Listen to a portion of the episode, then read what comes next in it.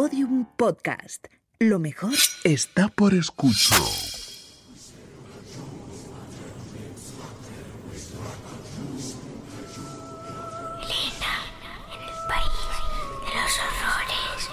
Con Elena Merino en Podium Podcast.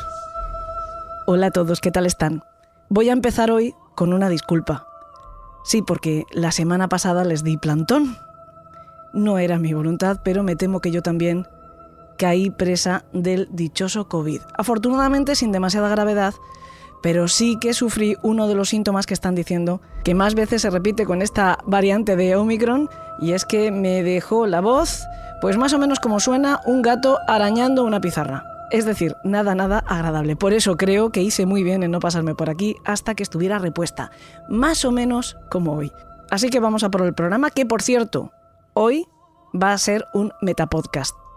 ¿Saben lo que es eso? Pues un podcast que habla de podcasting, pero que nadie se decepcione de entrada porque aún así vamos a hablar de crimen. Porque vamos a hablar de podcast que hablan de crímenes, como Elena en el País de los Horrores, como Elemental, como Los Asesinos del País de los Horrores, pero también y sobre todo vamos a hablar de podcast que ayudan a resolverlos. Porque hay muchos y algunos están consiguiendo cosas. Es el caso de Jensen and Halls de Murder Squad, un podcast estadounidense que comenzó su andadura en octubre de 2019 y ya va por su tercera temporada. Lo realizan dos personas, Paul Halls y Billy Jensen.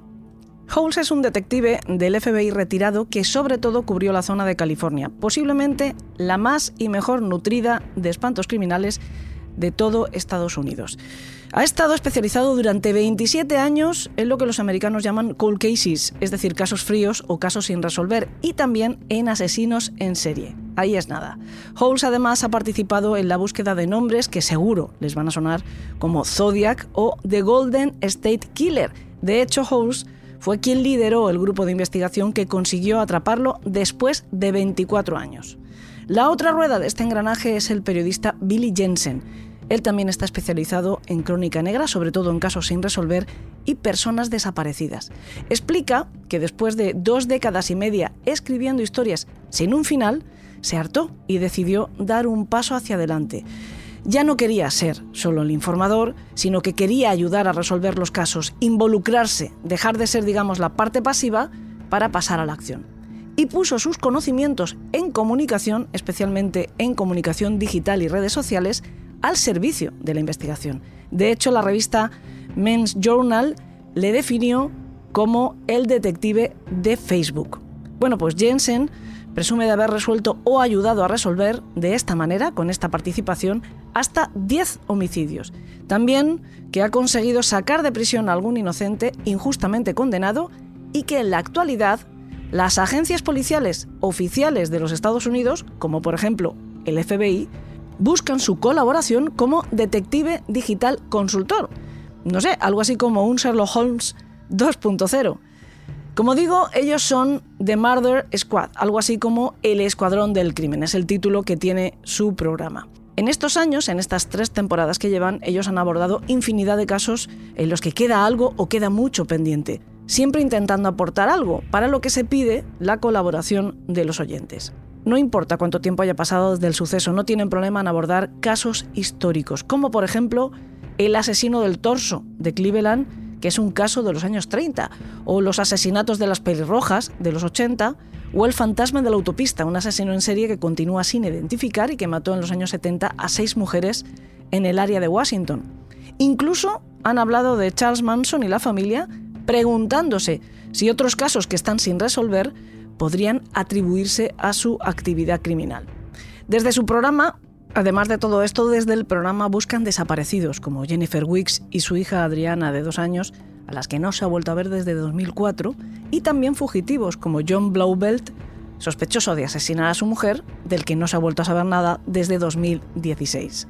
Bueno, pues los Murder Squad pueden estar satisfechos porque han conseguido recientemente, hace de hecho un año, un enorme éxito en uno de los objetivos por el que tomaron la decisión, tomaron la iniciativa de poner en marcha su podcast. Han conseguido que se detenga a un asesino, al autor de una violación y asesinato ocurrido hace 40 años. Y eso que ha sido un caso que todavía no había pasado por su programa y quizá ahora que ya está resuelto no tenga cabida. Lo cierto es que su contribución a resolverlo ha sido indirecta pero tremendamente efectiva. Resulta que una de las cosas que hacen estos chicos es animar a los oyentes a colaborar de diferentes maneras, algunas bastante creativas, en la resolución de casos. Una de esas maneras es pedir un test de ADN a alguna de las bases de datos online que funcionan en los Estados Unidos, como GetMatch. No sé si recordarán el programa que nosotros dedicamos precisamente a The Golden State Killer, un violador y asesino en serie que actuó en los años 70 en tres territorios diferentes de California, con cambios importantes tanto en el tipo de delitos como la victimología, el modus operandi, etc., tanto que tardó en relacionarse todos esos crímenes con una misma persona. Este caso se mantuvo sin resolver hasta hace unos tres años y se consiguió una identificación positiva del criminal gracias a esa misma base de datos de ADN, GetMatch. No quiero contarles otra vez todo el caso porque siempre pueden volver a escuchar aquel programa en el que además profundizamos en todos los detalles y contamos con la colaboración de Vicente Garrido, pero baste decir que fue todo un hito en el ámbito de la investigación forense. Y eso que casi ocurrió por casualidad. Una persona sintió curiosidad por conocer su perfil genético, las autoridades lo contrastaron con su propia base de datos y resultó estar emparentado con el criminal. Pues ha vuelto a ocurrir, solo que gracias a esa campaña de concienciación ciudadana que llevan a cabo desde el podcast de Murder Squad. Resulta que Billy Jensen, el periodista, fue mucho tiempo colaborador de Michelle McNamara, una periodista que estuvo años obsesionada con The Golden State Killer hasta el punto de mantener viva la investigación durante años, pero falleció prematuramente en 2016 víctima de una enfermedad. Jensen, de hecho, ayudó a terminar su libro póstumo I'll Be Gone in the Dark, junto con el investigador que trabajaba con ella, Paul Haynes, y su viudo, Patton Oswald. El caso es que McNamara falleció antes de que por fin se le pudiera poner cara y nombre al asesino de The Golden State Killer, que por cierto se llama Joseph D'Angelo. Y por lo tanto antes de que por fin se pudiera hacer justicia, algo en lo que ella volcó de verdad toda su carrera, todos sus esfuerzos y sus recursos. Bueno, pues la manera en la que se resolvió este caso impresionó a Jensen. Y desde su propio podcast anima a todo el que tiene una conciencia solidaria en el ámbito de la investigación criminal pues a dar una muestra de ADN para conseguir otros éxitos similares. Y este llamamiento no pasó desapercibido a una oyente, a Jessie, que pidió su perfil genético a una empresa que se ocupa de estos menesteres, 23 and Me, y después lo envió a la base de datos de GetMatch para que pudieran facilitarlo a las autoridades por si hallaban alguna coincidencia y bingo. Hay que decir que después de la investigación en el caso de The Golden State Killer, GetMatch ya no puede compartir directamente los perfiles genéticos que almacena con las autoridades sin que el propietario, digamos, de ese ADN dé permiso para ello. El caso es que Jesse autorizó porque quería precisamente eso, y la policía la llamó en junio de 2019 para decirle que efectivamente había una correspondencia con el sospechoso de un asesinato ocurrido en 1980, que debía de tratarse de un primo, digamos, en tercera línea familiar. Jesse entonces convenció a sus padres para que también dieran una muestra y así se fue acercando al sospechoso. Se trataba efectivamente de un pariente lejano al que Jesse no conocía personalmente, James Curtis Clanton, de 62 años, un hombre con antecedentes por violación y agresión, ex residente en Colorado, donde probablemente, y de hecho así lo ha confesado, habría violado y asesinado en 1980 a Helene Prusinski. Al parecer, Clanton estaba en libertad condicional cuando cometió el crimen. Había cumplido cuatro años de una sentencia de 30 por una violación de la que se había declarado culpable ocurrida cinco años antes. Prusinski era una joven locutora de radio, ya ven que hoy todo gira en torno al audio en el programa, que salió de trabajar en la emisora a media tarde del día 16 de enero de aquel año. Cogió un autobús que le llevaba a Littleton, donde solía ir a visitar a su tía. Pero sobre las diez y media de la noche no había llegado a casa de su tía, ni tampoco la podían localizar en su propia casa. Es que a esa hora ya estaba muerta. Su asesino y violador había abandonado su cuerpo en el campo, estaba desnudo de cintura para abajo, con las manos atadas a la espalda, donde además la habían apuñalado nueve veces. El que lo hizo dejó semen porque en aquellos años pues no se creía posible, al menos no lo creían así los delincuentes, que se pudiera extraer la identidad inequívoca de alguien a partir pues simplemente de sus fluidos corporales. En este caso, las autoridades pudieron identificarle gracias a que triangularon, digamos, el perfil de Jesse y de sus padres con el de su pariente a partir de una jarra de cerveza que había usado en un bar y el obtenido en el escenario del crimen a partir del semen del asesino. Clanton ha confesado el crimen y se enfrenta posiblemente a una cadena perpetua. Todavía continúa en espera de juicio. Esta es una gran historia de lo que se puede lograr desde un humilde podcast de Crónica Negra, pero no es ni mucho menos la única. Para conocer otras, para saber mucho más y mejor, hoy estamos honradísimos de contar con la presencia de una de las personas que más sabe de este medio o de este género en nuestro país, Fran Izuzquiza.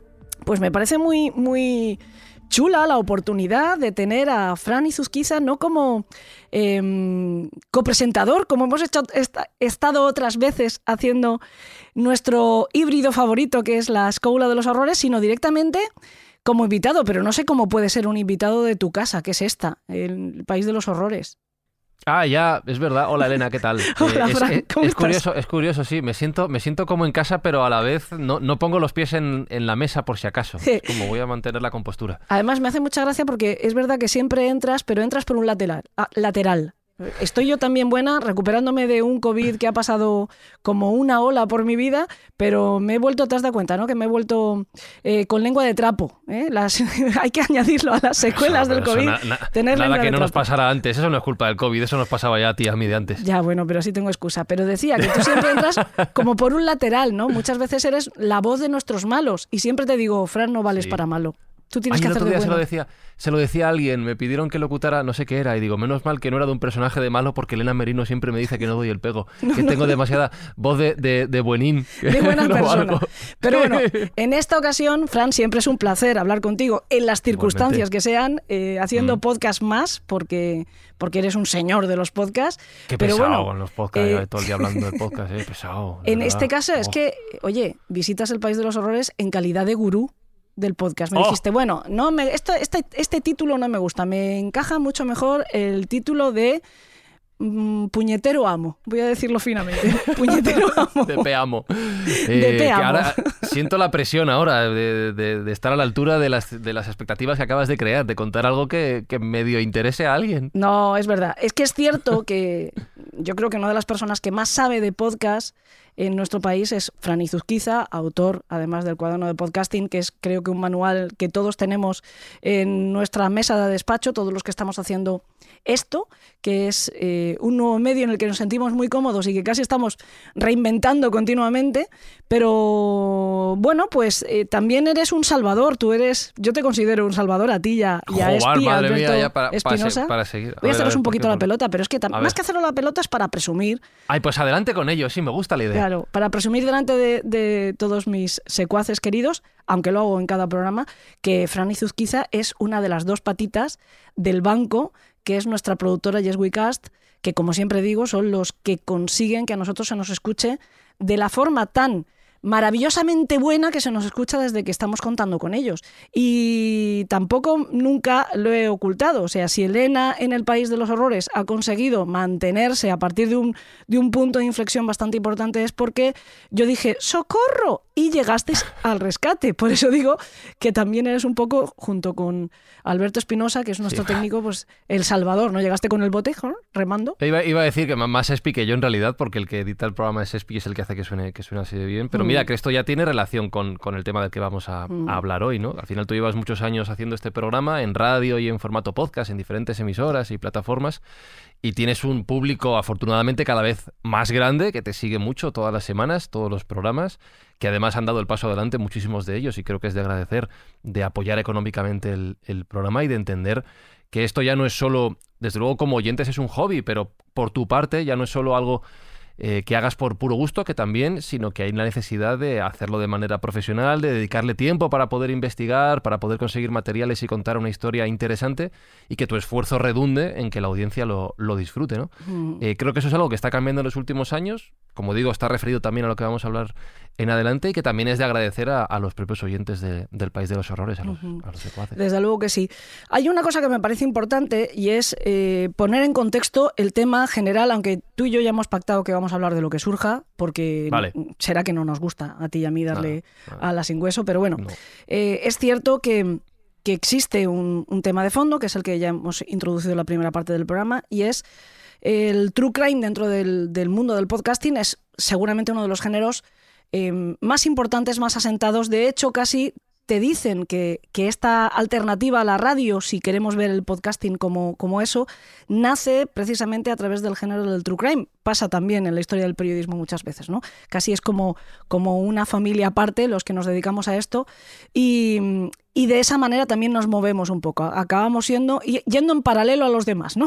Pero claro. en, en España la situación es muy diferente porque este, esta nueva manera de comunicar no sé hasta cuándo vamos a seguir diciendo nueva. Yo creo que en España todavía es un poquito nueva, ¿no? Es como lo de las nuevas tecnologías. ¿Cuántos años tienen ya las nuevas tecnologías? las autopistas de la información. Exacto, sí, madre mía. Ese concepto, ese concepto es, es muy antiguo. Ese, Surfeando la red. Es que es, ese sí que es antiguo, ese lo estudiaba yo en la sí. facultad y hace ya bastante tiempo de eso. Pero bueno, eh, lo, que te, lo que te quería decir es que es verdad que nosotros heredamos, como pasa tantas veces, esta, esta, nueva manera de hacer las cosas, ¿no? De los Estados Unidos, donde esto lleva muchísimo más tiempo, y cuando aquí hablamos de profesionalizar y estamos, entre comillas, hace cuatro días que estábamos mendigando ese euro y medio que cuesta el mecenazgo y todavía recibiendo mucho hate por la gente que le vino fatal de repente que pidiéramos euro y medio al mes para podernos mantener, y estamos hablando de que en Estados, Unidos se están vendiendo por millones de dólares directamente marcas, si queremos, eh, de programas, ¿no? Nombres de programa, manchetas eh, de programa. Se están vendiendo por millones de dólares en la actualidad, ¿no? Y no sé si me equivoco, pero creo que todo esto, todo este ámbito del podcasting, este nuevo universo, eh, se crea a partir precisamente de un true crime. Sí, mira, estaba, según te he escuchado hablar y hacías el paralelismo con, con la radio, uno de los primeros hitos que se habla del mundo de la radio es aquella retransmisión falsa de la ah. guerra de los mundos, ¿no? Sí, sí. Que, que, mucha gente en Estados Unidos se creyó que estaba ocurriendo de verdad, salieron a la calle pensando que los marcianos estaban invadiendo la, la Tierra. Eh, y no, evidentemente no es un true crime, pero sí que da una idea del poder, de la fuerza del relato oral, ¿no? De la radio en este caso, en, directo. Y como tú bien decías, los podcasts, no sé si son una nueva forma de contar, pero sí que es verdad que, yo esto lo digo mucho, han dado la oportunidad a que se recuperen formatos o temáticas que la radio estaba, estaba dejando de lado. Curiosamente, el True Crime es uno de ellos. No hay tantos... Desde luego, ahora hay una, una, manera de contar historias que se le han puesto un nombre muy rimbombante, que es la narrativa de no ficción, ¿no? Es verdad sí, que esto viene más del mundo de los libros y que es, pues no sé, el reportaje o el documental de toda la vida audiovisual. Y, y la radio lo estaba dejando de lado y desde luego en concreto el tema del True Crime también. En el caso del podcasting, aunque no es un no es un medio o un formato, llámalo como quieras, tan, tan, tan reciente en el sentido de que tiene ya 15 años. Uh -huh. eh, los primeros podcasts, bueno, 15 años, perdón, camino de 20. Estoy, me estaba sí, yo cambiando las fechas. Eso te iba a decir, si nosotros llevamos Datan, 11 temporadas. Claro, son casi, casi 20 años, que desde los año 2004 más o menos se, se inicia el, el, podcasting entendido como, como actualmente. Y es verdad que no es hasta 2014 en Estados Unidos, a donde querías llegar, que se produce el hito que hoy en día se explica como el boom del podcasting en este país, en Estados Unidos, que fue el primero donde ha conseguido convertirse en, en un objeto de consumo general. ¿no? Y estamos hablando del nacimiento de la serie Serial, valga uh -huh. la, la redundancia. Serial es un podcast específico documental producido por los autores de un programa de radio semanal que se llama todavía, porque sigue en activo, This American Life. This American Life es uno de los programas seguramente más conocidos dentro del mundo del periodismo estadounidense en formato radio, también por parte del público, pertenece a la, red de radios públicas estadounidenses, y de hecho su presentador, Ira Glass, es una gran figura ahí en el periodismo y en, el mundo radiofónico de, Estados Unidos. Y en 2014 deciden crear esta, este spin-off, Serial, y crear este documental radiofónico. Cuentan, evidentemente, un caso real de un asesinato, es el asesinato de Jaime Lee, es una estudiante de instituto que desaparece en el mes de enero del año 99 y que cuatro semanas después es hallada muerta por estrangulamiento. Eh, luego después hubo un juicio, hablaremos de, de ello porque uh -huh. el propio eh, caso de la publicación de Serial eh, intervino, interfirió de alguna manera después en el proceso judicial de la, de la acusación por el asesinato. ¿no? Pero Serial permitió la comparación que se hace en cuanto al, al, público y al consumo, que al igual que en cualquier momento de nuestras vidas, con compañeros de trabajo, con familia, pues preguntamos, ¿no? Oye, ¿has visto el último capítulo de tal? ¿Has visto la serie no sé cuántos o la peli y tal? pues se cuenta que en Estados Unidos ya la gente, algunas personas empezaban a comentar en los bares, oye, ¿has escuchado el último episodio de Serial? A, a convertirlo en un objeto de consumo general. Y eso evidentemente fue un gran paso adelante para, para la industria en la que hoy trabajamos. Pero ese es el primero de muchos, o sea, se abre la espita un poco y sobre todo hay muchos que vienen, no sé si sería correcto decir que vienen un poco al, al, al rebufo de, de este primero, porque lo que parece que más se encuentra en los Estados Unidos o, lo que más ha, ha surgido en los Estados Unidos es programas de True Crime o podcast de True Crime donde están pidiendo la colaboración ciudadana, implicar a la ciudadanía en aportar información a casos no resueltos, ¿no? Más Sí. que como hacemos nosotros en el País de los Horrores, que generalmente lo que hacemos es recordar un caso histórico eh, y de- con el máximo de detalle que podemos. Pero nosotros nos ocupamos bastante menos de los casos sin resolver, sobre todo en España. Y yo siempre digo lo mismo también. Eh, la, el- la- la propia, el propio volumen de información que se puede conseguir aquí, no te digo los podcasters, que encima tenemos que jugárnosla un poco por nuestra cuenta, ya te hablo directamente de periodistas que trabajan para medios solventes, y entiéndase solvente con que tienen sobre todo un gabinete de abogados importante después para proteger al periodista si, si pues eso, desliza la patita sin querer, porque al fin y al cabo es el riesgo que tiene nuestra profesión también, sobre todo cuando estamos tratando temas tan delicados como estos, ¿no? En los que hay efectivamente procesos judiciales o, o investigaciones oficiales y por lo tanto pues tienes que andarte con todo el con toda la seguridad del mundo, ¿no? Pero en Estados Unidos encima se está pidiendo continuamente la colaboración ciudadana más allá de lo que siempre se ha hecho aquí, que es para buscar personas desaparecidas, etcétera, ¿no? Y, y bueno, sí que parece que, que de alguna manera está viendo algunos resultados, sobre todo en casos lo que ellos llaman col- cold case, ¿no? Los, los casos fríos, los casos que ya están casi olvidados. También es verdad que no es lo mismo, afortunadamente, el nivel de criminalidad que tenemos en nuestro país que el nivel de criminalidad que tiene en un país como los Estados Unidos. Tampoco es el mismo país, ¿no? Nosotros caemos en un estado pequeño de allí, ¿no? Sí, sí, todo, nuestro país. No, no sé si decirte que afortunadamente. no Sí, sí, país. afortunadamente, sin lugar a dudas, ¿no? Porque si esto ya es complicado, si España ya es complicada de por sí, imagínate si tuviéramos el tamaño de los Estados Unidos, no lo quiero ni imaginar, ¿no? Pero además estamos hablando de que el podcast, una de las cosas que hace es eh, romper todo tipo de barreras, ¿no? El la única barrera que sigue teniendo en todo caso el podcast es el idioma, que los que hacemos podcast en español pues nos van a entender los, los mm, latinos o los hispanohablantes en general y los que hacen un podcast en otro idioma, pues así, ¿no? Pero que, que ni siquiera es como antes la radio. Tú podías tener un programa nacional y ya te creías muy importante y te escuchaban en tu país, ¿no? Ahora mismo, eh, pues tiene sentido pedir colaboración ciudadana, sobre todo en algunos casos, eh, pues muy, muy crispantes, muy dolorosos, muy odiosos, en los que como las fronteras tampoco est- están mucho más permeabilizadas que antes, no ahora con la pandemia, pero antes, tiempos prepan- prepandemia, es verdad que hay que buscar más allá del propio país a un criminal ¿no? que, que haya podido eh, pues, eh, actuar aquí. ¿no? Y, y en, el, en el caso de los Estados Unidos, esto de alguna manera ya está empezando a dar resultados. ¿no? Ya hemos visto pues, por lo menos un par de podcasts que se atribuyen el mérito de haber resuelto casos muy antiguos. Uno de ellos es el que hemos contado en la introducción al programa, ¿no? Este caso de, de Murder Squad, pero no es el único. Yo tengo aquí una lista, me hizo una lista importante de, de títulos de podcast que presumen de haber conseguido grandes cosas. Sobre todo parece que, que el, el éxito de estos programas está en aportar información más que para conseguir detener al culpable o determinar la autoría de un crimen, para conseguir defender a una persona que ha sido condenada tal vez con demasiada mm, facilidad, Sí, ¿no? Sí, quizá o- hay alguna prueba que faltaba y que Mm. consiguen encontrar o que consiguen tirar del hilo, ¿no? Para desvelar. Eso sí que veo, que hay como una especie de, mm, de repetición en los podcasts que introducen la duda en muchos casos que en principio ya están, ya están resueltos, ¿no? Ya están judicializados, están sentenciados.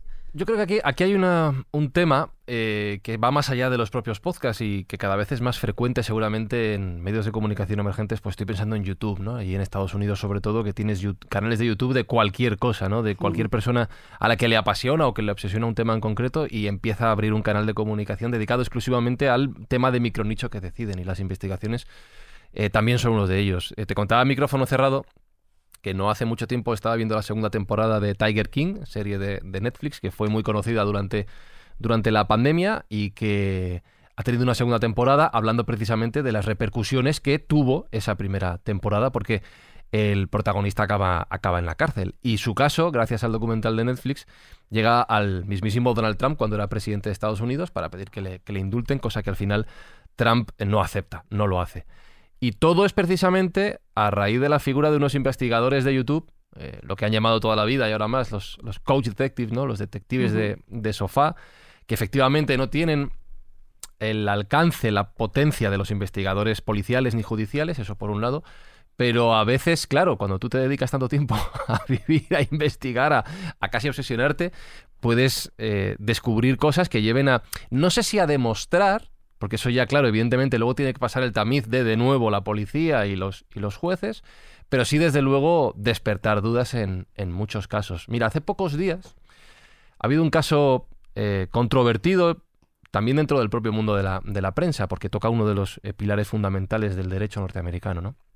que ha ocurrido en San Diego, en California, con un podcast llamado Fat Leonard. Eh, Fat Leonard, Fat Leonard investiga un caso de corrupción muy grande en la Marina de los Estados Unidos, un caso de sobornos por parte de una empresa extranjera que consiguió una serie de contratos en bases norteamericanas, en fin, una cosa muy escandalosa también porque toca al ejército de un país como es, como es Estados Unidos. ¿no? Y mm, se ha sentenciado que los productores del podcast tienen que entregar al juzgado las grabaciones de las entrevistas, todos los materiales, porque según la defensa de los acusados, esas grabaciones tal cual se han plasmado en el podcast no contienen todo el contexto necesario para entenderlas y lo que se ha publicado en, digamos, en, no en prensa, en audio, puede llevar a confusión respecto a la culpabilidad de estas personas acusadas. Entonces el juzgado ha determinado que tienen que entregar esos, esos audios enteros, esos brutos.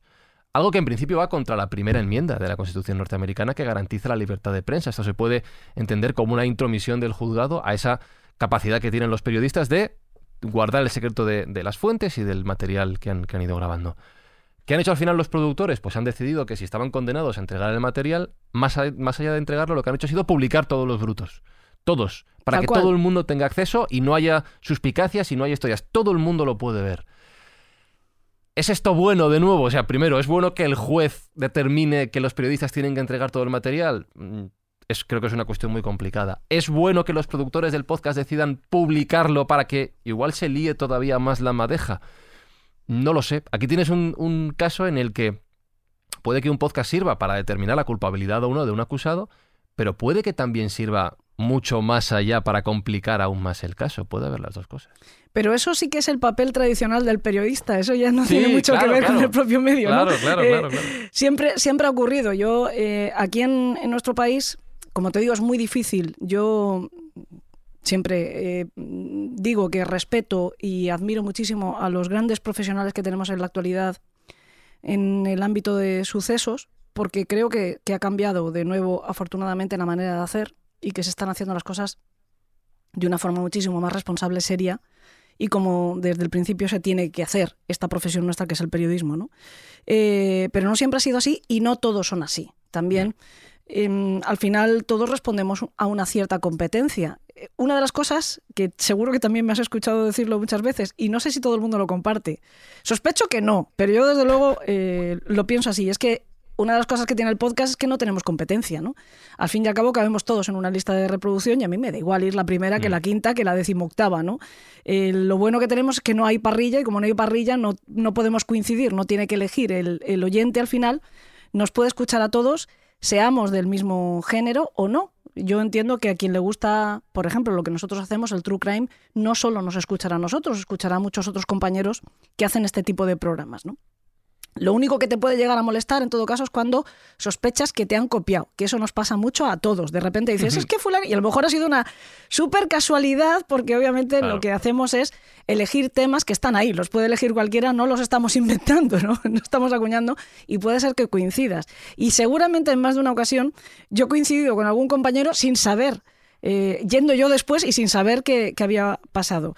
Me pasa mucho con Horror Cósmico, que, con el que me llevo además muy bien, que, que nos vamos pisando los talones y de vez en cuando, cuando nos damos cuenta, nos escribimos, oye, que no sabía que lo habías tratado, perdona, que lo he tratado yo después y no te he copiado, y aquel, no pasa nada. Y luego, Claro, pasa- oye, que me ha pasado lo mismo a mí. Pasa con la escóbula, por ejemplo, ¿no? Con los podcasts de historia, que al final también a lo mejor por cómo, pues a lo mejor alguien está de promoción y coinciden dos programas, o que se te ocurre la temática por un aniversario, por lo que sea, y evidentemente sí. pasa así. Esto Y coincides y no pasa nada. De hecho, Claro. es bueno y es interesante porque al final lo, el punto es cómo tratas tú la información, ¿no? Eso es. Y a quien le gusta estos temas no le importa escuchar. Hablar de, no sé, me da igual, el... Mira, antes estábamos hablando de Golden State Killer. Bueno, pues que cuente yo el caso con- desde mi perspectiva y mi manera de hacer, que luego lo haga otro compañero, lo único que va a hacer es sumar. Y, afortunadamente, como digo, no creo que haya competencia en el mundo del podcast, ¿no? Pero eso aquí. En Estados Unidos, a lo mejor, que hay súper grandes productoras, etcétera, la cosa cambia y a veces da la sensación de que, de que surgen como setas, como pasó aquí cuando se introdujo el reality show, ¿no? Cuando, cuando aquí Mm. llegó el reality show, que es un género que ya eh, no sabemos ni lo que es, porque se ha subdividido tanto, que es una cosa brutal.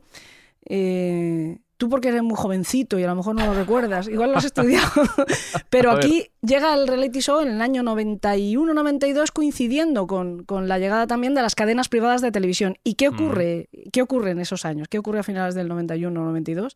El crimen de Alcázar, ¿no? Mm, Y de repente verdad, hay sí. un, un boom eh, explosivo de cantidad de reality shows en televisión que se dedican a la búsqueda de desaparecidos o a la al true crime también. Y tienen como hilo conductor el caso de las de, desgraciado caso del asesinato de las tres niñas de Alcácer.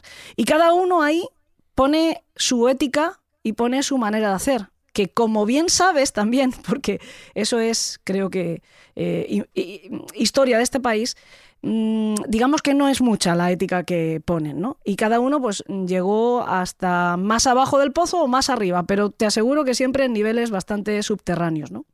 Sí, además Yo- esto se ha repetido con otros casos más recientes. Sí, de- sí, de por supuesto que sí.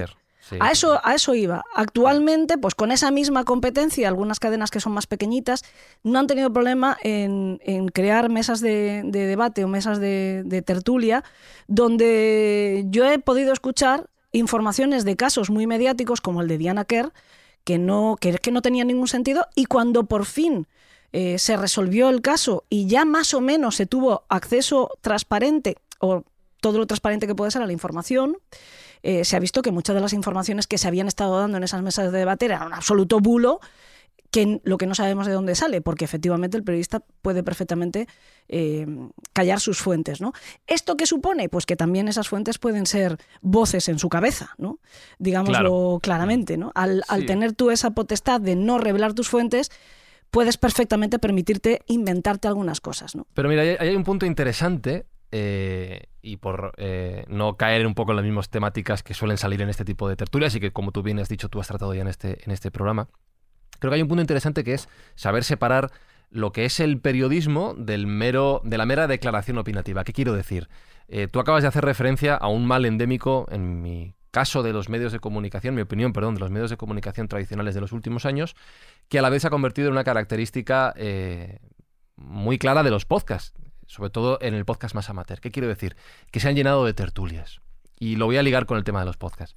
Los medios de comunicación tradicionales, sobre todo radio y, y televisión, a medida que han ido sufriendo la crisis económica de los últimos años, no solo en España, en todo el mundo, han ido rellenando horas y horas de producción que no podían afrontar con los recursos clásicos a través de tertulias, que son baratas de producir, te llenan una hora sin ningún problema, cuatro personas hablando de lo que sea, todos lo vemos en todos los medios de comunicación, y si tengo que hablar de los impuestos del gobierno que han subido, hablo, y si tengo que hablar de Diana Kerr cinco minutos después, hablo. ¿Tengo idea? No. Digo cuatro cosas comunes, y si alguien, como tú dices, que tiene voces en su cabeza, se le ocurre decir alguna barbaridad, bueno, es una tertulia, es mi opinión, no pasa nada. Y al final se mezclan informaciones veraces con opiniones o suposiciones o lo que sea que no tienen ninguna base. Bien, pero lo importante a la hora de contar estas historias, de, de plasmar este género true crime, es esa información, ese periodismo, esas fuentes, esa investigación. No es un trabajo fácil de hacer. Que te voy a decir a ti que no sepas, evidentemente, lo sabes mucho mejor que yo, ¿no? Requiere mucho esfuerzo, requiere mucha documentación, requiere mucho trabajo, requiere acceso a fuentes, requiere acceso a documentos. Es un trabajo a jornada completa. ¿Por qué lo ligo con el tema de los podcasts?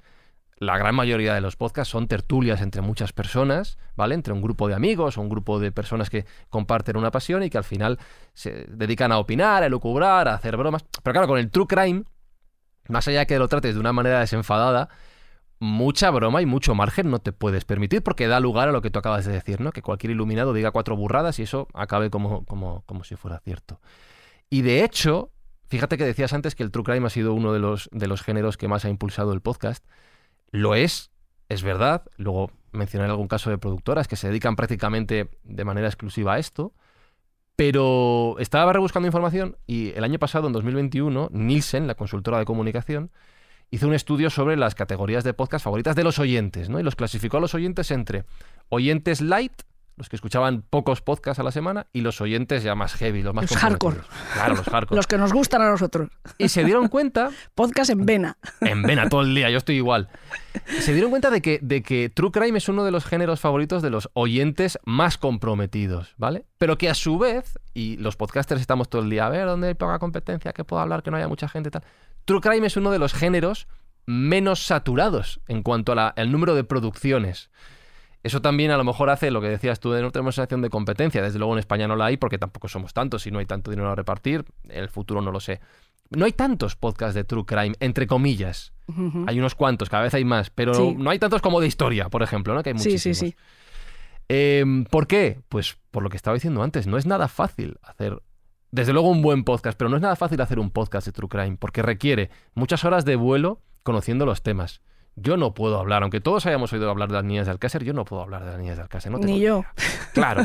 Fíjate que tú, que tú llevas cosa, horas. Ni el 99% de la Claro, población española. claro. Otra cosa es que lo hagan, ¿no? Pero Eso bueno, es. tampoco podemos hablar del COVID y estamos todos santo día. Aquí sí, la vacuna sí, la vacuna no, ¿sabes? Pues si no podemos hablar de la niña de Alcácer, que es uno de los casos más conocidos en España de los últimos 30 años, imagínate de cualquier otro caso más desconocido. Entonces, claro, hace falta tanto esfuerzo, tanta dedicación para hacer un podcast de True Crime que, entre comillas, poca gente los está, los está haciendo. Y creo que eso también le da mucho valor a un buen relato, algo que realmente merece la pena. Creo que luego la gente también lo valora. Yo no lo sé, no sé cómo está el tema en España. Tengo la sensación, eh, mm, tú sabes que desde que yo tengo la fortuna de trabajar con vosotros no he vuelto a mirar una estadística. No tengo Sí, idea. yo cada vez lo hago menos. Un día me vas a decir, oye, que nos hemos hundido. Y bueno, pues no sé. Cogeré el flotador de patito y me iré nadando hasta la orilla, no lo sé. Pero es verdad, no lo he vuelto a mirar. Lo, lo- lo máximo que sé es cuando hacen estos memes tan chulos los de Podium que ponen eh, sus líneas de metro y van situándonos Sí, en las rankings. distintas plataformas, los, los podcasts de, que, que ellos publican, quiero decirte, pues van poniendo, pues estirando el chicle aquí, la escóbula allí, el- dentro de la pirámide allá, ¿no? Y pues vas viendo que en Spotify no estás, nosotros no estamos en Spotify, pero que sí que estamos, ¿eh? Que nos pueden escuchar en Spotify. Buscadlo, Meto aquí cuñita. Pero no estamos porque no aparecemos en las que te- estadísticas. Que, se pueden poner estrellas ya, pon cinco estrellas a en el país de los horrores. Eso, por favor, también. Sí, ¿eh? Pero que te quiero decir que de momento pues eh, no es nuestro medio todavía. En Evox sí, porque llevamos muchos, muchos años hemos estado en Evox y seguimos en Evox. Entonces, lógicamente, pues allí hemos hecho eh, ruido y, y, eh, parece que en Apple Podcast también nos vamos poniendo, nos vamos resituando, porque hace muchos años también estuvimos, después nos salimos, en fin. Pues la azarosa vida del podcaster que lleva tanto tiempo como, como llevamos nosotros, ¿no? Pero bueno, eh, en cualquier caso, lo que te iba a decir es que sí que no veo en España primeros puestos en True Crime. ¿no? Este que ha sido Claro. un país que tradicionalmente ha consumido mucho crimen, y esto suena muy mal, pero creo que se entiende lo que quiero decir, este que ha sido un país donde siempre hemos contado hasta la saciedad que el caso era el periódico más vendido por encima del marca. Pero claro, es que seguimos hablando de algo que ocurría en los años 60. En la actualidad yo creo que no es tanto así. ¿no? no sé si es bueno o es malo. Yo quiero pensar que lo que tiene de bueno es que la gente busca calidad. Y es lo que tú has dicho, ¿no? Eh, el true crime es, complicado de hacer. Y no hablo solo por mí, hablo de, de otros profesionales que han hecho trabajazos, que ahora tú nos vas a recomendar, además en nuestro país, trabajazos que ya quisiera yo eh, y aspiro a poderlos hacer, pero que es verdad que requieren pues una producción muy importante detrás, ¿no? Claro. Carles, Carles Porta hace unos trabajos magníficos, pero también entiendo que lo que lleva detrás es una superproducción. Cuando hablo de superproducción, suena a película de Hollywood, no. Una superproducción en un podcast, sobre todo en España, Supongo que es más barato que un episodio de, de cualquier programa de televisión. Bastante más. Sí, varias claro. temporadas es bastante más económico que, yo qué sé, un solo programa de, de cualquier mm, cualquiera que haya en la televisión actualmente, ¿no?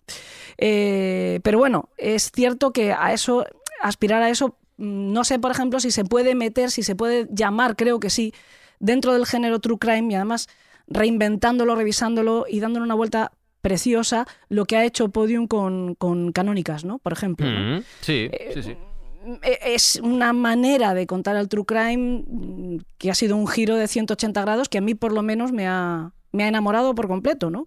Y mm, porque además es que tú fíjate qué historia han contado. Di que, que se han metido con una historia desconocida. De, Venga, vamos a sorprender. No, no, Jack el Destripador. ¿Por Sí, cuál empezamos? uno. Por Jack. Vale, Venga, por Jack el Destripador. Sí, pero el fíjate que le han dado es, es muy interesante. ¿Cómo han claro. encontrado efectivamente Claro. una manera en la que, que yo sepa no se había explorado todavía el caso? Y, y de una forma además muy multimedia, no sé cómo le llaman a, a esta transversalidad. Transmedia que- ahora, trans- transmedia, ¿no? transmedia se dice ahora. Pues eso, ¿eh? pues el transmedia con esas pequeñas píldoras con audiovisual, en la que sí nos recordaban cada uno de los casos, ¿no? con, el, con el Penny Dreadful, que hasta el título me, me chifla, el título para, para esas pequeñas píldoras, y luego Mm. los propios capítulos de, de la serie, que es un trabajo eh, precioso. Como decís los, los gurús del podcast, con unos paisajes sonoros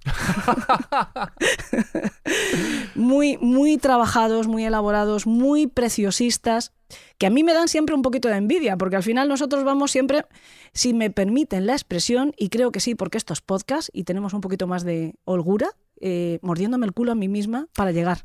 Es que eso te iba a decir, eso te iba a decir, que mm, mira, al final, si hablamos de True Crime también tenemos que ponernos en el, en el lado de quien produce el contenido, ¿no? Y de qué tipo de programa eh, va a realizar. Es decir, programas como, como el tuyo, ¿no? Como, bueno, como el tuyo. Tú ya tienes varios y a lo mejor incluso podríamos hablar de eso, pero Sí. en el caso de Elena, el País de los Horrores, estamos hablando de un programa semanal eh, donde cada semana tienes que sacar un tema. Eso te da el tiempo que te da y te da las posibilidades que te otorga, ¿no? Puedo hacer una gran investigación en una semana, lo siento, es imposible. Puedo documentarme, puedo contártelo, puedo resumírtelo, puedo traértelo para que lo entendamos todos y te formes en ese caso. Bien, perfecto. Pero es muy difícil que un programa semanal te descubra algo que nadie sabía. Para eso necesitas mucho tiempo de investigación. Este año, eh, en 2000, bueno, este año, perdón, el año pasado, ya se me van las fechas, 2021, uno de los eh, programas premiados con el premio Ondas ha sido Crims de Cataluña Radio, del propio Carlas Ujú. Porta, ¿no? Lo- pues lo mismo, un programa semanal que cada siete días aborda en, en una hora un, un caso. Bien, perfecto.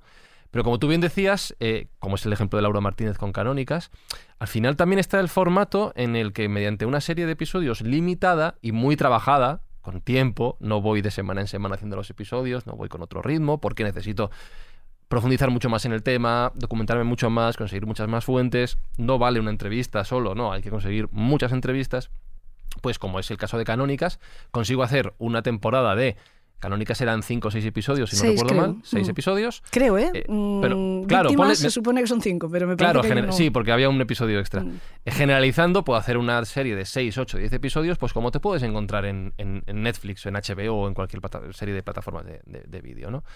Y ahí, claro, ahí también en España ha habido casos muy importantes. Eh, el propio Carlas Porta, ya que lo mencionábamos antes, hizo Le llamaban padre, que si no lo ha escuchado tu audiencia, eh, recomiendo que lo hagan. Eso sí, es duro, es un podcast muy duro, es un podcast que hizo con, con Podium hace unos años sobre un caso de pederastia en, en Lleida, de una persona que se dedicaba a acoger niños y adolescentes en su casa, casa de acogida, y se descubrió que era un pederasta que se estaba aprovechando de ellos. Eh, y le llamaban padre. El título no es Sí, eh, el título no es casual, sí. Con lo cual se te revuelve mucho más el estómago, ¿no? Y, y Carlas Porta consigue, con todo el trabajo que hace, plasmarlo de una manera que es espectacular. Estaba pensando, no sé dónde ponemos los, los límites del True Crime, pero está relacionado, que otro de los primeros podcasts de Podium en su momento fue V, que nos descubrió al comisario Villarejo a muchas personas que no lo conocíamos. Otro, voy a poner muchas comillas, supuesto criminal, ¿no? Está juzgado todo lo que ha hecho. Ujú.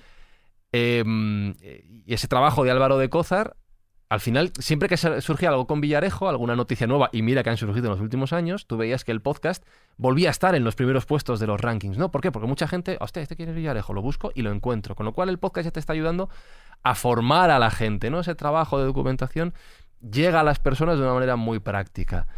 Esa es otra de las potencialidades, de no pensar ya tanto en el formato de clásico de radio, semanal, ¿no? De una horita, más o menos, una hora, dos. ¿Cuánto dura en el País de los Horrores? No tenemos duración determinada. Bueno, no, y menos hoy.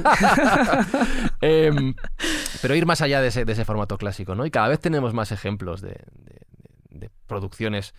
Eh, decías antes lo del idioma español ya no solo pensamos en 45 o 46 millones de personas en España, sino que apuntamos a un público potencial de 400 millones, ¿no? Igual que desde Sudamérica, Latinoamérica se, apunta también a España, ¿por qué no? Eh, y ha habido casos, no hace mucho se ha estrenado un podcast en Spotify eh, sobre los últimos días de Maradona, donde te cuentan que a lo mejor su muerte no fue solo un proceso natural, sino también de negligencia médica. ¿Qué pasó ahí? Eh, el verdadero robo del siglo ha sido un podcast sobre un robo a un banco, al Banco Río de, Buenos Aires, en enero de 2006, que se vendió en su momento como el crimen perfecto. Se evaporaron los ladrones, desaparecieron, nadie sabía, hasta que al final los pillaron. ¿Cómo consiguieron evaporarse de esa manera y cómo consiguieron pillarles? Pues también te lo cuentan aquí. Cada vez hay mejores producciones, la verdad, eh, mayor nivel y más podcasts de compañeros que se pueden recomendar. Pero eso te lo permite lo que tú decías antes, poder trabajar sin la prisa de decir, ostras, el próximo miércoles tengo que publicar y hoy mal, que es muy, que es muy nuestro. Sí, bueno, también es verdad que nosotros hemos llegado a que es otro tema que, habría, eh, daría para, para estar una hora más hablando de ello, pero sí saliéndonos un poquito del propio tema que queremos, que es el, aporte o, qué la relación que existe entre este género que es True Crime dentro del podcasting o qué aporta o, qué cosas está cambiando, ¿no?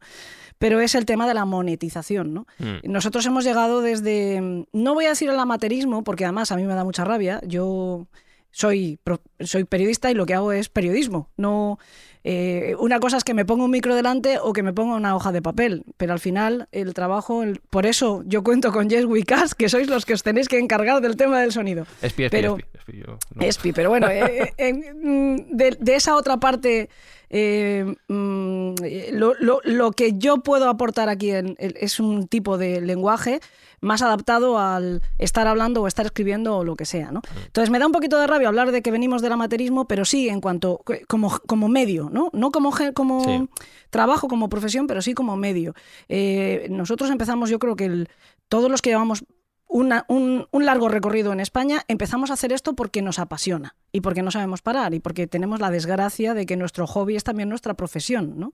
Que bien podríamos estar jugando al tenis, yo qué sé, o haciendo ganchillo, pero no, seguimos, seguimos trabajando, investigando, leyendo, escribiendo, mm, también en nuestro tiempo libre. Y en un momento determinado esto nos engancha de tal manera que tú lo has señalado antes, ¿no? Que se convierte en una jornada completa eh, incluso una jornada larga, completa, porque trabajas para ti y cuando trabajas para ti generalmente no tienes tus ocho horas y te vas, sino que si tienen que ser diez horas, doce, fin de semana, no hay ningún problema. Y llega un momento en el que tienes que sacarle rentabilidad, porque es o lo abandono y me busco un trabajo eh, que sí me reporte una ganancia económica, o intento que esto se convierta en algo rentable. Y ya venimos heredando esa forma de trabajar de antes en la que no teníamos la presión de eh, una entrega, ¿no? Claro. Pero también te digo que mm, normalmente si te metes en esto, te metes ya con un compromiso contigo mismo. Y yo creo que los que hemos conseguido mantenernos es porque de alguna manera también hemos conseguido mantener ese compromiso de queremos ser semanales o quincenales, o del, eh, pero mantener una cierta periodicidad para no volver luego tampoco al que te está siguiendo, que le gusta lo que haces y que quiere saber que el miércoles, aunque en mi caso yo fallé el miércoles pasado, pero tengo excusa. Estaba, estaba, estaba buceando entre la somnolencia que produce Omicron. El bicho. Eh, y en fin, pues eso, pero em, hay un cierto compromiso y tienes que mantener eso, ¿no? El que, el que al final se rinde porque tampoco puede, porque requiere tiempo, requiere tal, pues no, no, no, se, no continúa en el tiempo, ¿no? Eh, ahora que ya hay plataformas que pueden financiar un trabajo a fuego lento, sí que nos podemos encontrar con series que repasan pormenorizadamente un solo caso, pues como los, que, los ejemplos que hemos puesto ahora, ¿no? Me parecen interesantísimos. Hay otra cosa que me parece muy chula, que has dicho tú antes, que además yo me siento muy orgullosa que eh, en, nuestros orígenes ahí estaba y ahora lo hemos vuelto a rescatar. Ah, tú has comentado, el podcast ha conseguido rescatar eh, ciertos géneros que tradicionalmente eran de la radio y que habían caído en el olvido. Yo me acuerdo cuando nosotros nos planteamos hacer Elena en el País de los Horrores, hace 11 años, 11 años, Se dice pronto. Eh, yo estaba nueva a estrenar. O sea, yo estaba nueva a estrenar, no tenía patas de gallo. Ni llevaba estas gafas todavía. Veía con yo, los sí, yo sí llevaba estas, mira, yo sí. No, y estas no, porque estas son de viejecita. Pero bueno, 11 años. Bueno, eh, una de las cosas que, que a mí se me ocurrió era hacer las dramatizaciones Mm. eh, de los asesinos en primera persona porque me parecía que era como las fotos en un artículo, ¿no? En un reportaje, las fotos, lo que ilustra. Digo, ¿cómo podemos trasladar ese concepto al sonido? Pues vamos a intentar hacer esto. Con cero presupuesto en una emisora local y con más ilusión que otra cosa y con muchos amigos actores que son los que se hicieron cargo de esos monólogos que ahí están, ¿no? Para la historia, ¿no? Y a mí me, me- de alguna manera también rescatábamos, pues lo que a mí me había gustado siempre de la radio, que son aquellas dramatizaciones, esos, salvando mucho las distancias, el radioteatro, que ahora de repente está todo lleno de lo que llaman ficciones sonoras, ¿no? Sí, Está sí, t- sí. todo lleno. Y a mí me encanta porque eh, yo creo que es uno de los géneros que más me ha gustado a mí siempre de la radio y se había dejado de hacer durante mucho tiempo. Iker Jiménez había empezado a hacer alguna cosa, además con Teo Rodríguez, Mm. que madre mía, qué, qué pedazo de monstruo es Teo, ¿no? Sí, sí. Y yo me acuerdo en el programa de Milenio 3 que de vez en cuando había alguna dramatización que eran apasionantes. Yo creo que era lo que más me gustaba a mí de, del programa, ¿no? Y, y nos autonombramos como una especie de herederos humildes, ¿no? dentro de la máxima humildad de aquello y qué bonito fue, ¿no? Y durante por lo menos cuatro años estuvimos haciendo esas dramatizaciones y ahora han vuelto a resurgir. Yo estoy muy contenta porque estamos haciendo una serie que se llama Los Asesinos del País de los Horrores, es. que recupera y trabajamos con actores de verdad, haciendo esos mismos monólogos de los asesinos, contándonos su historia, ¿no?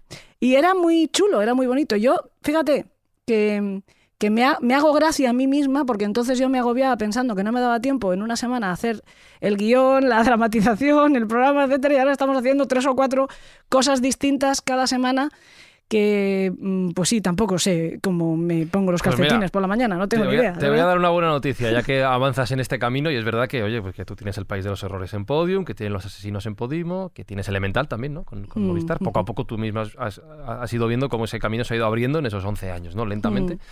Pero fíjate, voy a hablar de, de números, ¿vale? Ya que sacas el tema de la pasta. Algunos ejemplos. Evidentemente me voy a Estados Unidos, ¿vale? Antes he hablado de Serial, ese podcast que Sí. abrió la, la veda ¿no? al formato en Estados Unidos y después en el resto del mundo. Eh, This American Life ha seguido publicando otros spin-offs, nuevas temporadas de Serial, ha publicado después otro podcast llamado S-Town, S-Town, por no decir Shit Town, ciudad de mierda, porque así se llama el podcast, y creó una productora que se llamaba Serial eh, Productions, una productora para todos, estas, todos estos spin-offs. Bueno, pues los vendió al- la, la vendió perdón, al New York Times en 2020. 25 millones de dólares. Oye, yo pongo a la venta en el país, de los, el país de los horrores entero, todo el paquete. Bien de dinero, ¿no? Está, está a la venta por menos de 25 millones, supongo. Sí, sí. Alguno menos, tampoco nos pasemos. Incluso negociable, ¿eh?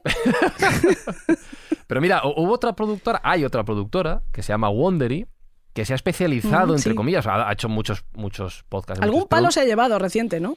Algún Eh, palito, sí, me parece. sobre todo su CEO tuvo un problema de un escándalo de soborno relacionado con la FIFA, bueno, una cosa Mm. muy complicada. Eh, Podrían hacer Wondery un, un true crime de su propio De, su- antiguo de jefe. que ya mismos, no está. Sí, sí, sí, sí.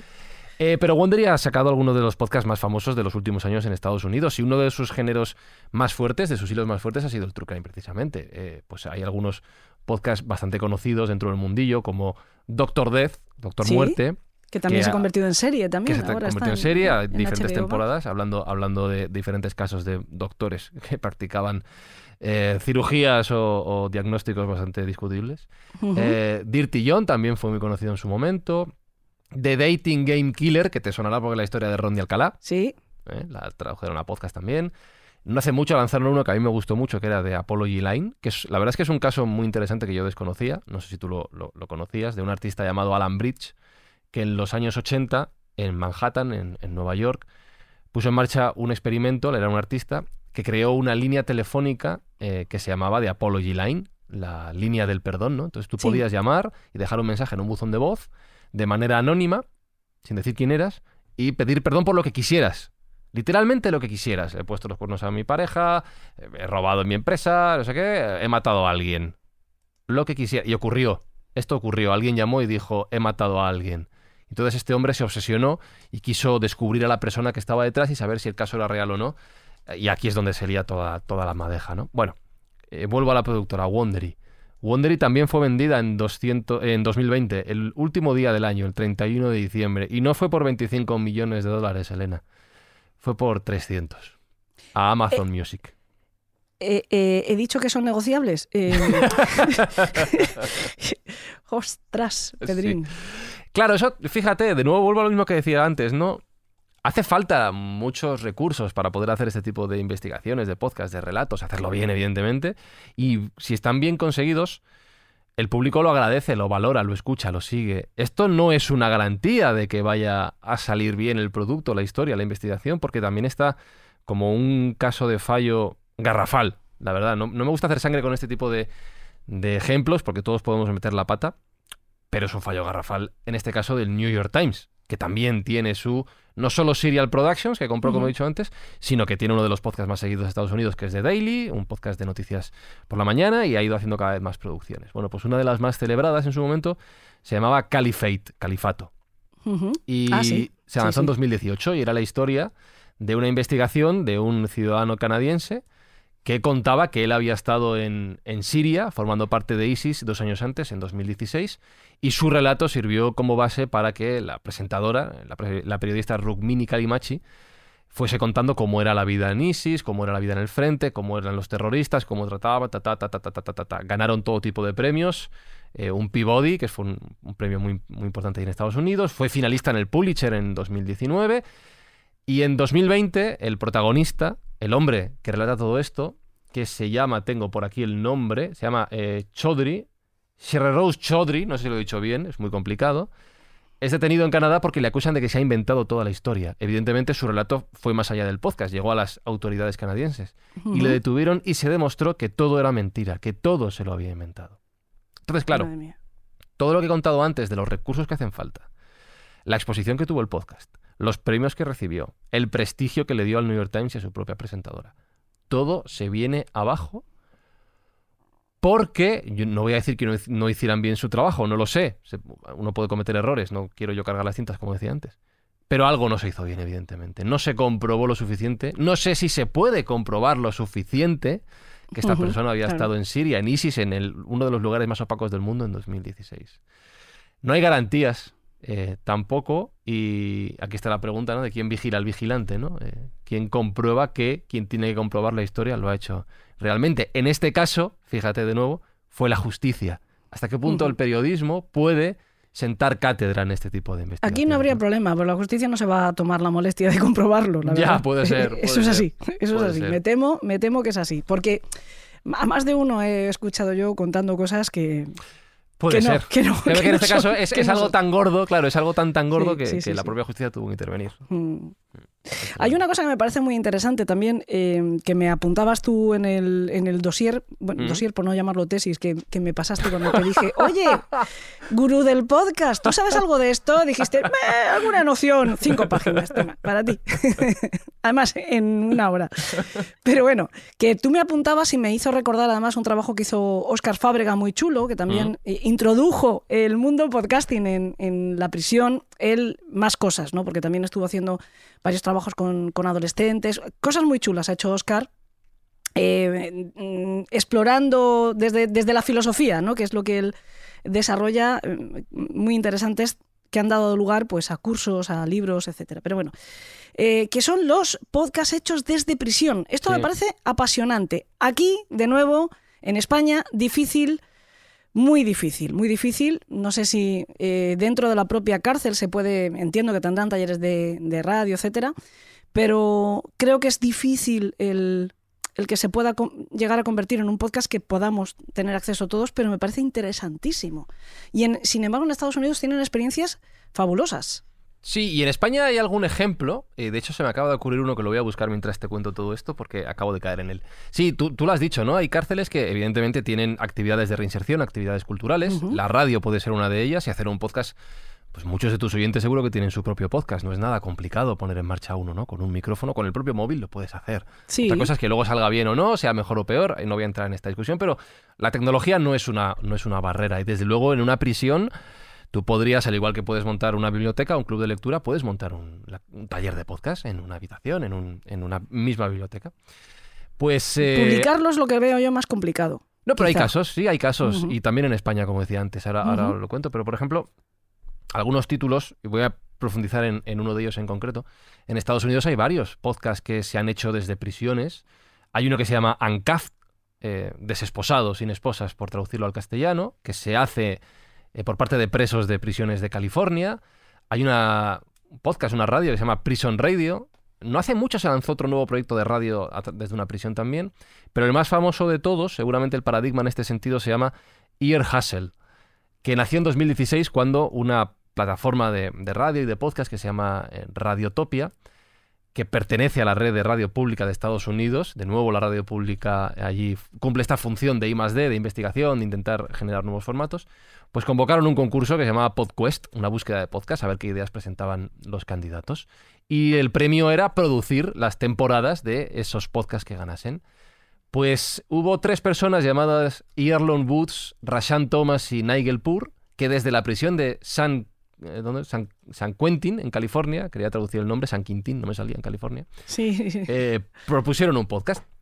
Dos de ellos, dos de estas personas, son internos, son condenados. Boots estaba condenado a un mínimo de 31 años, ¿sabes las condenas allí, no? 31 años a cadena perpetua, si Sí, no le sí. sacaban antes, por una serie de robos. Thomas, otros 15 años por robo a mano armada. Y Pur es un artista que colabora como voluntario en la prisión. Entonces, Pur se lo propone a ellos, entre los tres lo montan y ganan el concurso. ¿De qué querían hablar? De cómo era la vida en la cárcel, hablar con otros internos sobre pues cómo viven allí, cómo no sé, cómo es el ambiente, todo lo que todos nos preguntamos los que estamos fuera de la cárcel, ¿no? ¿Cómo es vivir? Pues ellos decidieron contarlo en un podcast. No solo ganan el concurso y consiguen que Radiotopia les, les produzca esta primera temporada, sino que llevan ya siete temporadas hechas, que tú lo sabes bien, no es nada sencillo llegar a, a ese nivel de producción.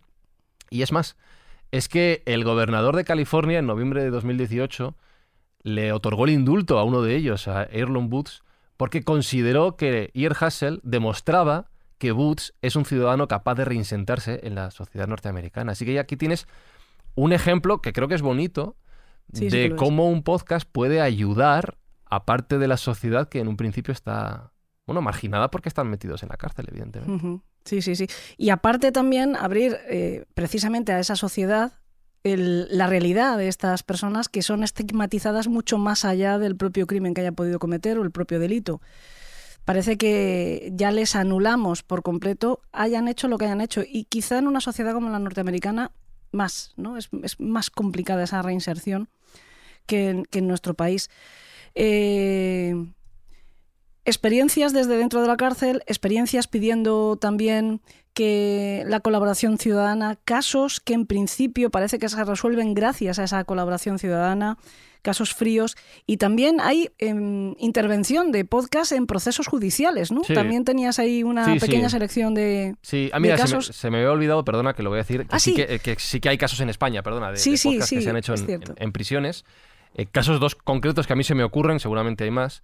Hay un episodio de De eso no se habla, que si no lo habéis escuchado, escuchad este podcast porque es una maravilla. Fue eh, ganador de una mención de honor en los Ondas 2020.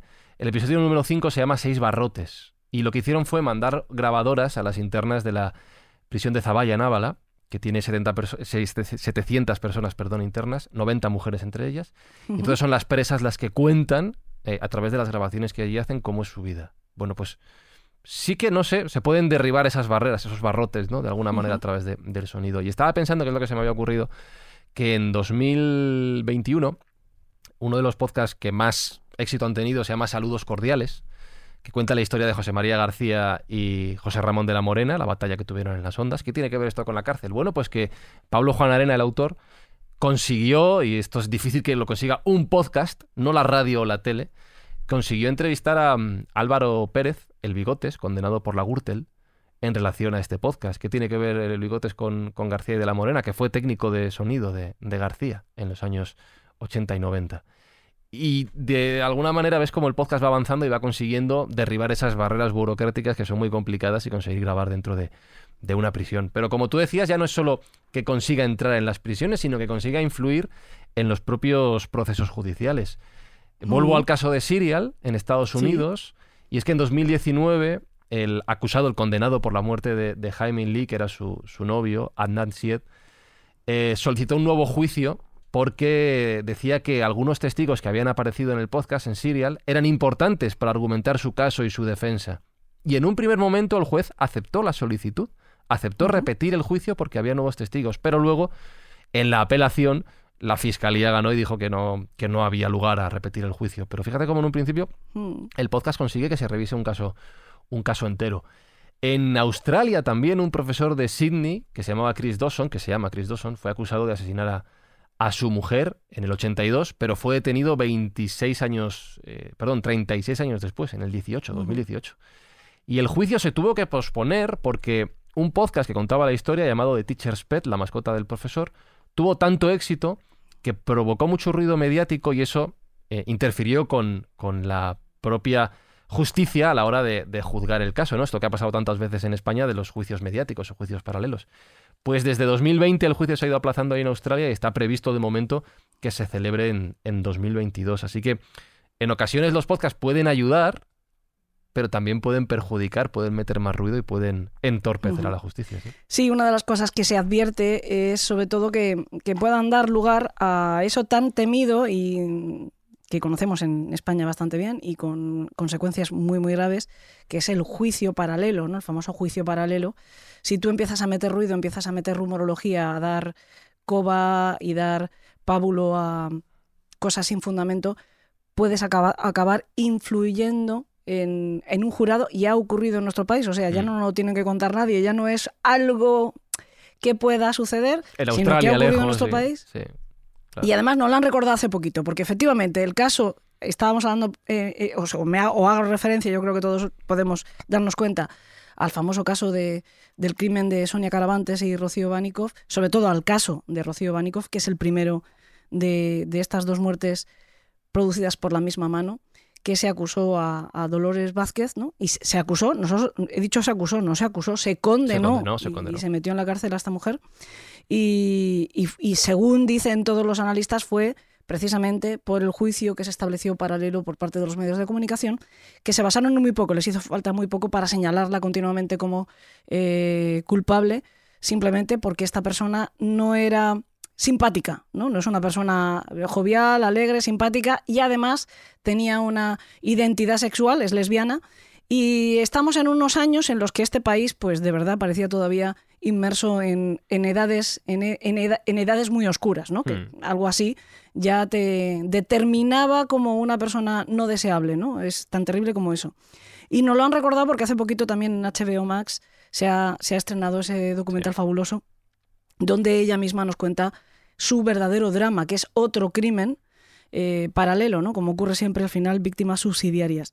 Eh, y nos advierten que el podcast puede dar lugar a este tipo de cosas. Sobre todo estos podcasts, como, como hemos mencionado, In the Dark, por ejemplo, también, o, o este otro que yo he mencionado varias veces de The Murder Squad o Countdown, son podcasts que están pidiendo continuamente la intervención de los detectives aficionados, ¿no? El, el detective de sofá que tú Sí, decías sí, sí, antes, sí, sí. De personas que en un momento determinado, más allá de tener una pista, que ojo, el riesgo es que precisamente se van a buscarlas. ¿eh? Eh, lo que tienen es una teoría, lo que tienen es una especulación en su cabeza, un atar cabos, y a eso hemos jugado todos en algún momento. A eso hemos jugado todos absolutamente, pero una cosa es que tú lo dejes en el ámbito más privado del salón de tu casa, con tus mm, parientes más cercanos, que tú digas, uy, le veo yo cara de malo, ha sido este, o a esto es lo que ha pasado, a ese no le encuentran, ¿no?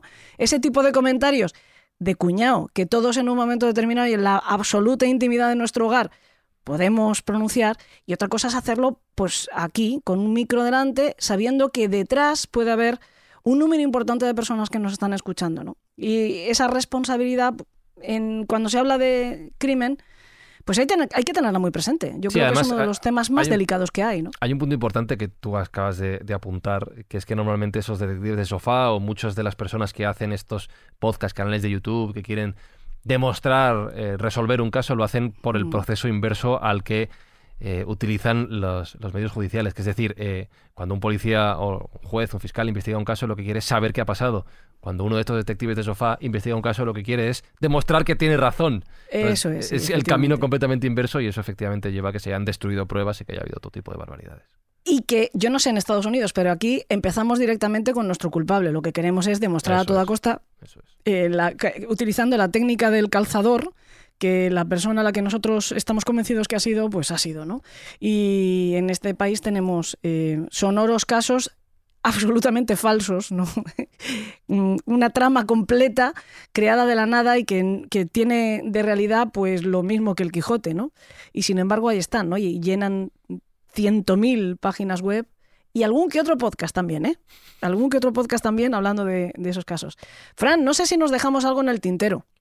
Bueno, Yo no sé si tú quieres recomendar, recomendar algún otro eh, True Crime que se haga en nuestro país, algún otro podcast que hagan compañeros nuestros aquí, que, que hay calidad, yo creo que hay cosas bastante chulas y que aportan, ¿no? Como, como estoy diciendo, que todos aportamos. Y que todos nos escuchamos los unos a los otros también para aprender, ¿eh? Sí, sí, ¿sabes lo que pasa? Que se me van a olvidar, seguramente. Pero bueno, ya he dicho una serie de títulos, puedo añadir alguno más, como eh, Forgotten, eh, Women of Juárez, que se, tra- se ha traducido al español, está en, en Podimo, Olvidadas, las, las muertas de Juárez, que habla de la desaparición de centenares de mujeres en Ciudad Juárez, en México, frontera con el paso a Estados Unidos en los, en los 90. He mencionado Dirty John, he mencionado Doctor Death, he mencionado The Dating Game Killer, la historia de Rodney Alcalá, he mencionado Apoyo Line, he mencionado Serial, a ver qué más tenía por aquí. Caliphate, por la parte que no. Eh, Y en español de eso no se habla, ese capítulo que he dicho. La desaparición del padre gallego, un podcast latinoamericano que también está bastante bien. El verdadero robo del siglo, también está muy bien, la verdad. Y efectivamente, cada vez hay más y más podcasts y... Pregúntame dentro de un año que te recomendaré otros tantos. Le llamaban Pues- padre, V, pf, que hay un montón. Canónicas que lo has dicho tú. Si es que- Sí, sí, sí. Pues larga vida al True Crime en podcast por la cuenta que nos trae también. Y que lo negociemos bien, Elena. Hay que vender bien esto. ¿eh? Hay que- Hay que vender bien, o sea, sí, ya saben que, Bueno. que el país de los horrores eh, sale, sale muy bien de precio, señores, sale muy bien de precio. Fran, que un placer enorme, que sigas teniendo voz de buena persona y así te va de bien. Que tienes voz de buena persona porque eres buena persona. Entre las gafas y la voz engaño muy bien, ya lo demás. Gracias a ti, Elena. Tú mientras no protagonices, tú siempre poniéndole voz a otro, pero tú Eso. no protagonices. no, no, no, Esto es la clave. mato. La clave en el True Crime es no ser protagonista. Ni a una mosca, tú tranquila. Pues lo dicho, muchísimas gracias. Un beso muy grandote. Igualmente, Elena, gracias a ti.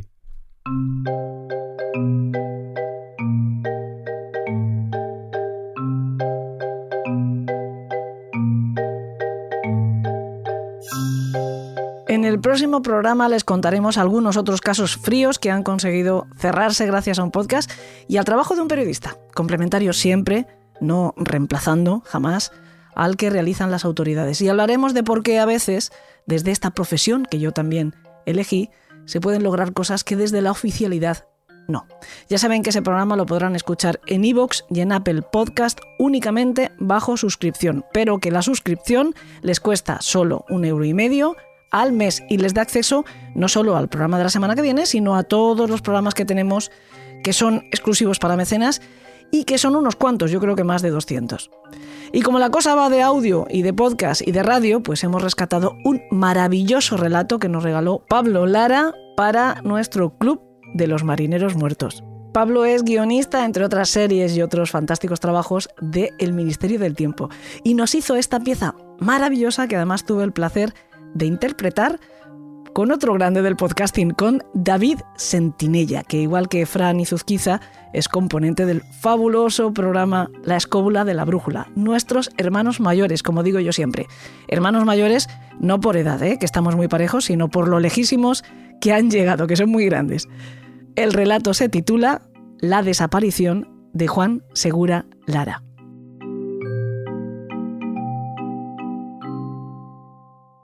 Buenas noches a todos.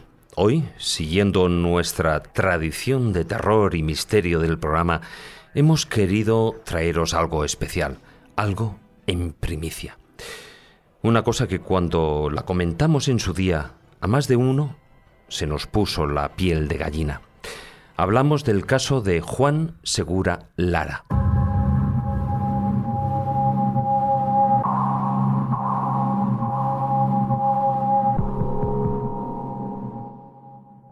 Recordarán la noticia que saltó hace ya casi ocho meses tras la desaparición de este joven almeriense de 25 años en circunstancias que aún nadie ha podido explicar. Juan, tras la muerte de sus padres en un accidente de tráfico, decidió coger la mochila, para irse a Holanda, más concretamente al pueblo de Monnikendam, en busca de un cambio de aire, de un trabajo. Hoy tenemos con nosotros a Elena, su hermana. Buenas noches, Elena. Buenas noches. Muchas gracias por estar aquí con nosotros. Gracias, gracias a vosotros. Elena Segura Lara, la hermana de Juan, ha accedido a mostrarnos y leernos en directo y en exclusiva el conjunto de mails que intercambió con su hermano días antes de su desaparición. Sabemos que es importante para ti encontrar una respuesta a lo que pasó y desde aquí, si podemos ayudarte, será un honor. A la audiencia os pedimos que desde donde nos estéis escuchando prestéis la máxima atención posible porque hoy, esta noche, toda ayuda es poca. Elena, no quiero entretenerte más. Cuando estés preparada, somos todo oídos. Vale, es, es, son, es la única pista que tenemos de, que ha sido de mi hermano. El primer correo que recibí fue el día 23 de marzo. Y dice, hola hermanita, ya estoy aquí. Siento no haberme puesto en contacto contigo antes, pero después del retraso del avión y de los trenes para llegar al pueblo, me he quedado sin batería en el móvil. El pueblo es precioso, pero si te digo la verdad, creo que he cogido la pensión más antigua de la zona. Si mamá estuviera aquí, se echaría las manos a la cabeza. La dueña del piso es como esas abuelas de las pelis de terror que veíamos de pequeños. Pues igual. Lo bueno es que habla español y ha sido fácil acomodarme.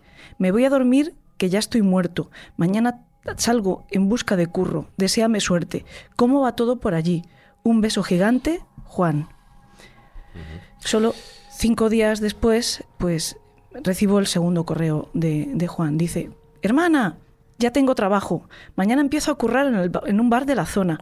Al final resulta que aprender a hacer tortillas y salmorejo me ha abierto las puertas culinarias de este país. En cuanto a lo que me comentaste de abrigarme, tranquila. Aquí ya hace un frío de pelotas y o me abrigo o me da algo.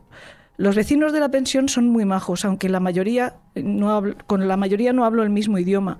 Solemos bajar al patio y cuidar del huerto que tenemos entre todos. Este sitio te gustaría. Es verdad que es un edificio un poco antiguo y hay ruido siempre. La casera me comentó que hace años hubo un incendio y tuvieron que hacer algunas remodelaciones, pero, hija mía, no me ha tocado ni una. Bueno, me voy a dormir, que ya mañana vuelvo a la bandeja y al trapo. ¿Te acuerdas cuando trabajaba en el bar de Toñi? Qué enamorado estaba de su hija. Dale muchos recuerdos a Ramón y al enano. En cuanto tenga algo de dinero ahorrado, os hago una visita prometido. Besos, hermanita. Elena, ¿estás bien? ¿Puedes continuar con el tercer correo? Sí. El tercero dice, este es un poco, es un poco raro, ¿no? Es el primer, primer, la primera cosa rara que nos cuenta. Dice, hola Elena, siento mucho haber estado estos días sin escribir. El trabajo está siendo matador, aunque, eso sí, cada día estoy más contento. Cuando llego aquí ya es de noche y lo único que me apetece es irme a dormir. Hace un momento me ha pasado una cosa un poco rara, y es que subiendo al piso me ha parecido escuchar a alguien barriendo las escaleras. ¿Sabes ese sonido que hace la escoba al rozar el suelo, no? Bueno, pues ese sonido se repetía una y otra vez. Al principio he pensado que sería la portera, cosa que me extraña porque aquí ya es de noche y están todos durmiendo. He mirado, pero no había nadie en el pasillo. Y justo en ese momento ya no sonaba. Supongo que es el cansancio de tanto trabajar, pero me he puesto un poco nervioso. Ahora es cuando, si estuvieras aquí me dirías, si es que eres un cagón. Ja, ja, ja. Espero que estéis bien y que el enano se ponga bueno del resfriado que me comentaste. Un beso, Juan. Bueno, Elena, con esto que nos estás contando, estamos casi todos sin respiración. Si en algún momento quieres parar por lo que sea, no tienes más que decirle que decirlo y, y lo dejamos aquí, No, no, no. Prefiero que prefiero, prefiero continuar. Sois como quieras. sois los que me podéis ayudar. Es que alguien el, el siguiente correo, el número 4 dice Vamos adelante, sí. Hola, hola. Aquí el paranoico de tu hermano y los sonidos de escobas. Ja, ja, ja. Debo admitir que desde aquella noche no lo he vuelto a escuchar, así que tranquila. No vas a tener que llamar a ningún curandero. Esta noche hemos preparado todos los de la pensión una cena en el patio. Vamos a preparar cada uno una receta de nuestro país, así en plan comuna. Yo voy a hacer la tortilla. Hablamos, hermanita. Pasado un buen fin de semana. Besos, Juan. Pero, sin embargo, esa misma noche me volvió a escribir y es aquí donde pasa algo que, que yo creo que, que podría ayudarnos a, a saber dónde está Juan. Lo que él me cuenta en el siguiente correo es esto. Elena, si antes te digo que no pasa nada raro, antes me pasa. La cena iba bien con todos los vecinos y estábamos pasándolo en grande. Sin embargo, había una chica rubia en una de las esquinas del patio que no hablaba con nadie y no paraba de mirarme. Me he acercado y hemos estado hablando un rato, y me ha contado que era nueva, que no conocía la ciudad y que acababa de llegar hoy al edificio. Todo iba bien hasta que me he acercado a una mesa a servirme un poco más de vino y Vladimir, el vecino de arriba, me ha dicho que qué hacía hablando solo. Le he dicho que no estaba hablando solo, sino que estaba hablando con la chica de la esquina, pero al girarme ya no estaba. Ni rastro. Supongo que habrá sido alguien que se ha colado o algo y me ha tocado al pardillo de tu hermano, pero te juro que me he quedado flipado. Eh, en fin, algo de emoción a toda esta aventura de conocer al extranjero. Hoy he extrañado mucho a papá y mamá. Puta vida esta, ¿eh? Un beso, Juan. Cuando yo leí este, este correo, pues me quedé un poco preocupada, Lógico. pero es que unos días después recibo este mensaje de mi hermano. Elena, he intentado llamarte, pero aquí no, no sé qué cojones pasa con la cobertura del móvil que no consigo hacer la llamada. Hoy he hablado con la casera sobre la chica del otro día de la fiesta y le ha cambiado la cara. Me ha metido en su casa y me ha contado que esa chica es un fantasma del edificio. Al principio pensé que estaba de broma, pero luego me contó, muy seria, que se trata de una estudiante de Erasmus que murió en el incendio de hace unos años y que unos vecinos la ven y otros no. Me ha pedido que no la mire a la cara ni le haga caso. Es la única forma de que no me pase nada. Imagina la cara que se me ha quedado. Hoy mismo voy a buscar piso y me voy de aquí. Ya sabes que no creo en estas cosas, pero me da mucha grima. Hablamos en cuanto pueda. Por favor, no te preocupes, Juan. No te preocupes, pero es que me manda un último mensaje que dice, Bueno, a ver, eh, ¿quieres dejarlo aquí? no, no, ¿Quieres continuar? Sí, el último mensaje que me mandó Juan fue justo después y dice, Elena está en mi habitación, al lado de la cama. La tengo justo detrás, no sé qué hacer. Madre mía. Yo, al, al leer este mensaje, empecé a llamarlo, pero, pero fue imposible. Fue imposible. Él no cogía el teléfono, no cogía la llamada. Cuando pudimos, mi marido y yo viajamos hasta Holanda, fuimos a buscar la pensión. No la hemos encontrado, es imposible, es absolutamente desesperante. Nadie nos puede decir nada. Parece que se ha tragado la tierra Juan y que se, se ha tragado la pensión. No tenemos ni una sola pista. Y lo único que quiero Lo único que quiero es que mi hermano vuelva a casa. Que alguien nos ayude. Elena, tranquilízate. Lamentamos mucho la situación por la que estás pasando ahora mismo. Eh, ¿Qué os ha comentado la policía que lleva el caso? La policía no sabe nada. Hemos intentado por todos los medios buscar esa pensión de la que mi hermano hablaba, pero Elena, ¿qué, qué te ocurre? Eh, ¿Te ha cambiado la cara? es un correo electrónico de la cuenta de mi hermano. Pero no, no puede ser. Bueno, tranquilízate. A ver, vamos a ver. ¿Qué dice ese correo? Ti- Tiene un, tiene un archivo de audio dentro. Lo, lo abro. Claro, por supuesto. Ábrelo.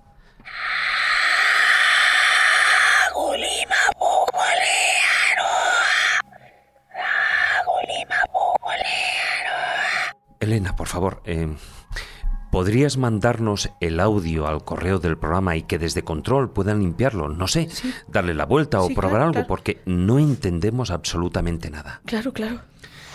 Bueno, Elena, ante todo, tranquilízate y veamos qué es ese correo que has recibido. Lo que acabamos de escuchar, en definitiva, para los que se hayan incorporado al programa un poco más tarde, es un mensaje de audio que ha recibido en directo nuestra invitada de, de su hermano, de Juan Segura Lara. desaparecido hace ocho meses en Holanda. Sí, eh, me dicen en control que ya tienen el mensaje y le han dado la vuelta. Si te parece y estás bien, Sí, vamos sí. a escucharlo. Sí, sí, sí, sí.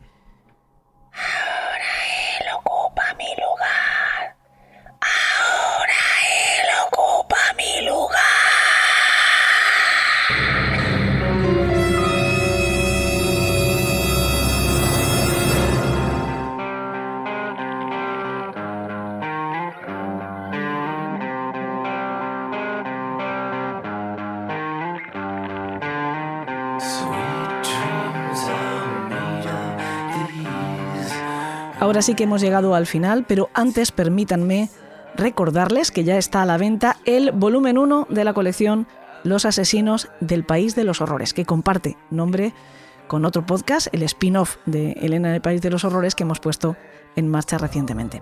Bueno, el libro lo pueden encontrar en cualquier librería, en la suya, en la de siempre, en la del barrio, pero si no lo tuvieran en catálogo, pues no tengan problema. Que lo pidan a la editorial Unrated Books, que ellos encantados lo enviarán con la mayor celeridad. También, claro, lo tienen en las principales plataformas de venta online y en la propia página de la editorial, donde pueden pedir además que les llegue firmado, si lo desean, por la autora del libro, que es quien les habla. El libro cuesta en papel solo 10 euros, pero también tienen disponible la versión digital por mucho menos, por menos de 3 euros. Como digo, es el primer volumen de una colección que irá creciendo, espero que mucho y por mucho tiempo. Como espero también que crezca siempre, mucho y por mucho tiempo, esta banda fabulosa del País de los Horrores. Gracias a los chicos de Yes We Cast, nuestra productora, pero hoy especialmente a Fran y Zuzquiza por aceptar nuestra invitación.